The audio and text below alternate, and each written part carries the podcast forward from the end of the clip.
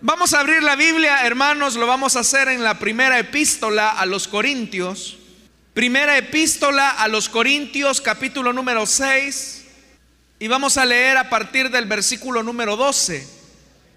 Si usted ve que a su lado hay una persona que no tenga un ejemplar de la Biblia, usted puede compartir la lectura de la palabra.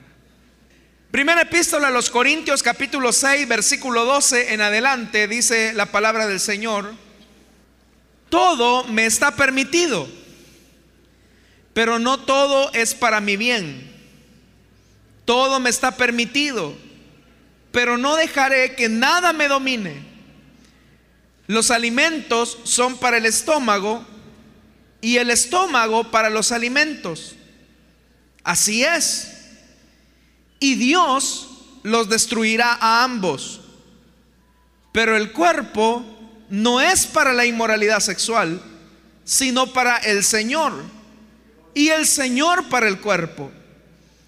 Con su poder, Dios resucitó al Señor y nos resucitará también a nosotros. ¿No saben que sus cuerpos son miembros de Cristo mismo? ¿Tomaré acaso los miembros de Cristo para unirlos con una prostituta? Jamás. ¿No saben que el que se une a una prostituta se hace un solo cuerpo con ella? Pues la escritura dice, los dos llegarán a ser un solo cuerpo. Pero el que se une al Señor se hace uno con Él en espíritu. Huyan de la inmoralidad sexual. Todos los demás pecados que una persona comete quedan fuera de su cuerpo pero el que comete inmoralidades sexuales peca contra su propio cuerpo. ¿Acaso no saben que su cuerpo es templo del Espíritu Santo, quien está en ustedes y al que han recibido de parte de Dios? Ustedes no son sus propios dueños, fueron comprados por un precio. Por tanto, honren con su cuerpo a Dios. Hasta ahí dejamos la lectura, hermanos y hermanas. Tengan la amabilidad de tomar sus asientos esta noche, por favor. Una de las características primordiales de la ciudad de Corinto, aparte de su enorme despliegue económico, comercial, debido a que Corinto se ubicaba en una zona portuaria, era que Corinto era una red de muchas costumbres que hacían de Corinto la ciudad moderna de su época. De hecho, hermanos, que Corinto representaba parte de esas grandes ciudades importantes del imperio romano. No solamente por su transacción comercial, como ya lo he mencionado, sino porque también en esa ciudad desarrollada, de gran riqueza, se vivía una de las condiciones morales y éticas más eh, nefastas y desagradables como lo era la prostitución. La prostitución que se practicaba en Corinto no era semejante a la práctica que se tiene hoy en día. Porque una persona se puede dedicar a la prostitución, ya sea hombre o mujer, por diferentes causas. Pueden ser causas de tipo económicas, pueden ser causas de tipo familiares, por trata de personas, pueden ser inclusive por condiciones, hermanos, de pobreza, en fin, diferentes razones, pero las razones que tenía la prostitución de Corinto, pudiera ser que tuviera algunas de estas condicionantes que he mencionado, pero la base estaba en el culto idolátrico, en el culto a la diosa Artemisa y a Zeus. De hecho que en la mentalidad de la época, una de las cosas que podía producir riqueza en abundancia era la unión sexual, según la mitología griega, entre Zeus y Afrodita. Zeus era el dios griego por excelencia que consideraban a un, dentro de la mitología griega, como un ser supremo sobre todos los dioses. Pero Afrodita era una especie de semidios, pero su sensualidad como mujer, es decir, siendo una representante eh, de una característica femenina, se volvía atrayente para los dioses dentro de la mitología griega. Pero Zeus, siendo que era el dios supremo dentro de los griegos, se apropiaba de Afrodita y al apropiarse de Afrodita, que es considerada la diosa del amor eros, la diosa de la sensualidad, la diosa de la fertilidad, al unirse, eso producía que los seres humanos tuviesen abundancia de bienes y eso incluía la abundancia de hijos.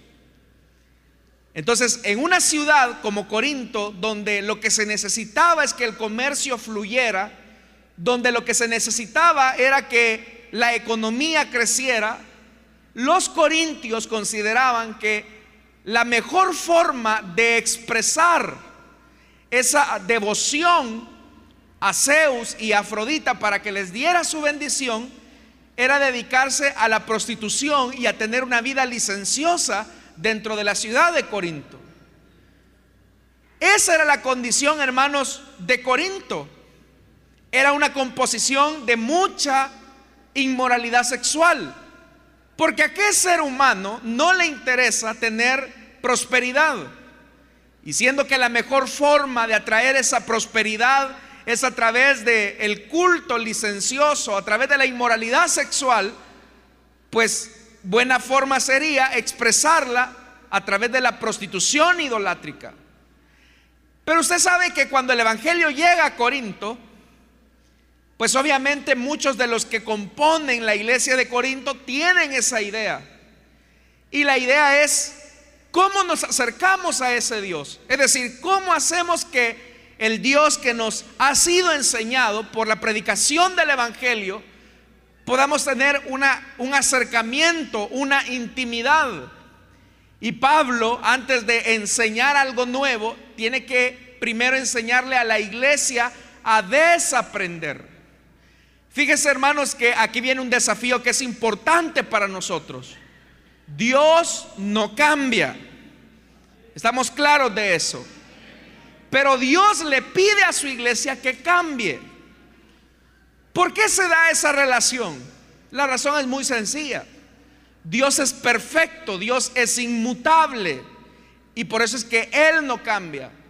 Pero siendo que usted y yo somos imperfectos, somos débiles, somos de una consistencia poco perdurable, somos llamados a cambiar. Entonces por eso es que el apóstol Pablo les comienza en primer lugar a decir, estimados hermanos de la iglesia de Corinto, tienen que quitarse la idea que para acercarse a Dios hay que hacerlo a través del uso desenfrenado de la sexualidad. Y por eso es que el apóstol Pablo comienza diciendo una gran verdad. Vea lo que dice el versículo 12. Todo me está permitido. Pablo comienza con esa verdad que tiene el cristiano. El creyente tiene una libertad para determinar y orientar la dirección de su vida. Y viene más adelante, pero Pablo reflexiona y dice, aunque tengo una libertad donde todo me es permitido, Pablo reflexiona y dice, no todo es para mi bien, no todo lo que yo determine hacer porque dispongo de esta libertad será lo que va a determinar la conducta y las decisiones en mi, estilo de vida. Y Pablo comienza nuevamente a reafirmar esa verdad. Todo me está permitido. Vuelve a reafirmar esa verdad por segunda vez. Todo me está permitido. Pero vea cómo comienza. Pero no dejaré que nada me domine. Pablo comienza a decir que una característica indiscutible del que ha llegado a tener la libertad en Cristo es que comienza a ejercitar el dominio propio. Vea que el tema del dominio propio en el apóstol Pablo es un tema bastante recurrente. ¿Por qué es importante el dominio propio? Porque el dominio propio, siendo que es un músculo que se debe de ejercitar, es lo que va a permitir que se labre el carácter para unirnos al Señor. Es decir, si los corintios habían aprendido que para acercarse a Dios había que desenfrenarse, había que liberar todas las emociones, las pasiones sexuales, los pensamientos perversos, ahora con el Dios verdadero es todo lo opuesto. El Dios verdadero que los haya llamado a una libertad y no a una esclavitud, les está exigiendo que comiencen a ejercitar el dominio propio. Vea, en tanto que Zeus y Afrodita, dioses paganos, le decían a la gente, o más bien su culto, los representantes del culto de Afrodita y Zeus, incentivaban que se le diera rienda suelta a las pasiones para desenfrenarse en actos sexuales, el Dios de los creyentes es un Dios que si bien es cierto, les da la libertad, Él les determina que deben de aprender a ejercitar el autocontrol, el dominio de las emociones, el dominio de los pensamientos. ¿Por qué razón? Porque en la medida en que alguien domine sus emociones, domine sus pensamientos, es libre. Pero en tanto que la persona que se desenfrena, que se libera, porque supuestamente tiene esa libertad, se vuelve esclavo. Entonces vea la relación que Pablo está colocando. Pablo está diciendo, ustedes hermanos corintios han aprendido que para agradar a Dios o a los dioses que ustedes conocieron hay que desenfrenarse, hay que dejarle rienda suelta a las emociones, a los pensamientos. Pero en la medida en que ustedes le dan rienda suelta a las emociones, a los pensamientos, se vuelven esclavos de ellas. Pero vea lo que dice Pablo. El Dios verdadero los llama a ustedes a una libertad plena. Y por eso es que todo les es permitido. Todo les es permitido, pero no todo es para su bien. Todo les es permitido, pero ustedes no se dejen dominar por sus deseos. Porque en la medida en que aprendan a controlar sus emociones, sus pasiones, sus pensamientos, verdaderamente serán libres. Pablo va más allá en su reflexión y dice en el versículo 13, los alimentos son para el estómago. Eso es algo que cualquiera lo puede entender. Y Pablo dice, si alguien tiene hambre, pues evidentemente entonces va a alimentar ese deseo, el deseo de comer. Los alimentos son para el estómago, dice el verso 13. Y el estómago son para los alimentos. En esa lógica alguien podría decir, y vea la lógica que ocupa Pablo en el versículo 13, así es. Y Dios los destruirá a ambos, es decir, al estómago y a los alimentos. Pero el cuerpo, dice, no es para la inmoralidad sexual, sino para el Señor y el Señor para el cuerpo. Porque la lógica podría llevar a pensar que si alguien tiene un instinto sexual, lo cual es natural entre todos los seres humanos, pues esa pasión, ese deseo tiene que ser satisfecho en los términos de su demanda pasional. Pero Pablo tiene que decirles y decirles, no, el cuerpo no ha sido diseñado solamente para que tengan apetitos sexuales y satisfagan esos deseos sexuales, sino que el cuerpo es para el Señor. Pero aquí viene el elemento fundamental de por qué el Señor dignifica el cuerpo. Porque en el culto griego, el culto, el cuerpo, perdón, era solamente un instrumento de satisfacción para aplacar la ira de los dioses.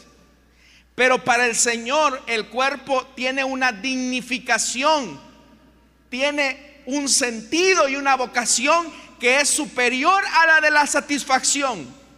Y dice el versículo 14, con su poder, hablando del cuerpo, con su poder Dios resucitó al Señor y nos resucitará también a nosotros, así como Dios le dio valor al cuerpo del Señor Jesús, así como el Padre le dio valor al cuerpo del Señor Jesús. También todos los que, hemos sido llamados a la libertad en Cristo, tenemos un valor en nuestro cuerpo. Ese cuerpo que usted tiene, el cuerpo que yo poseo, es un cuerpo que merece valor, que merece respeto, que merece dignidad. Por eso es que lo cubrimos, lo cuidamos y espero que lo hagamos. En primer lugar, hermanos, usted no se queje de su cuerpo. Hay gente que dice, ¿cómo me hubiese gustado a mí ser muy alto? ¿Cómo me hubiese gustado a mí tener ojos verdes, azules? ¿Cómo me hubiese a mí gustado tener el pelo amarillo? Hermano, Dios lo hizo perfecto, perfecta usted, tal y como usted es. Y a Dios le agrada cuando lo vio a usted. No piense que Dios tiene la misma reacción que usted y yo tenemos al vernos al espejo. ¿Se ha fijado que muchos cuando nos vemos en el espejo decimos, ay Dios mío? Y más si la esposa ve al esposo cuando se está cambiando, ¿por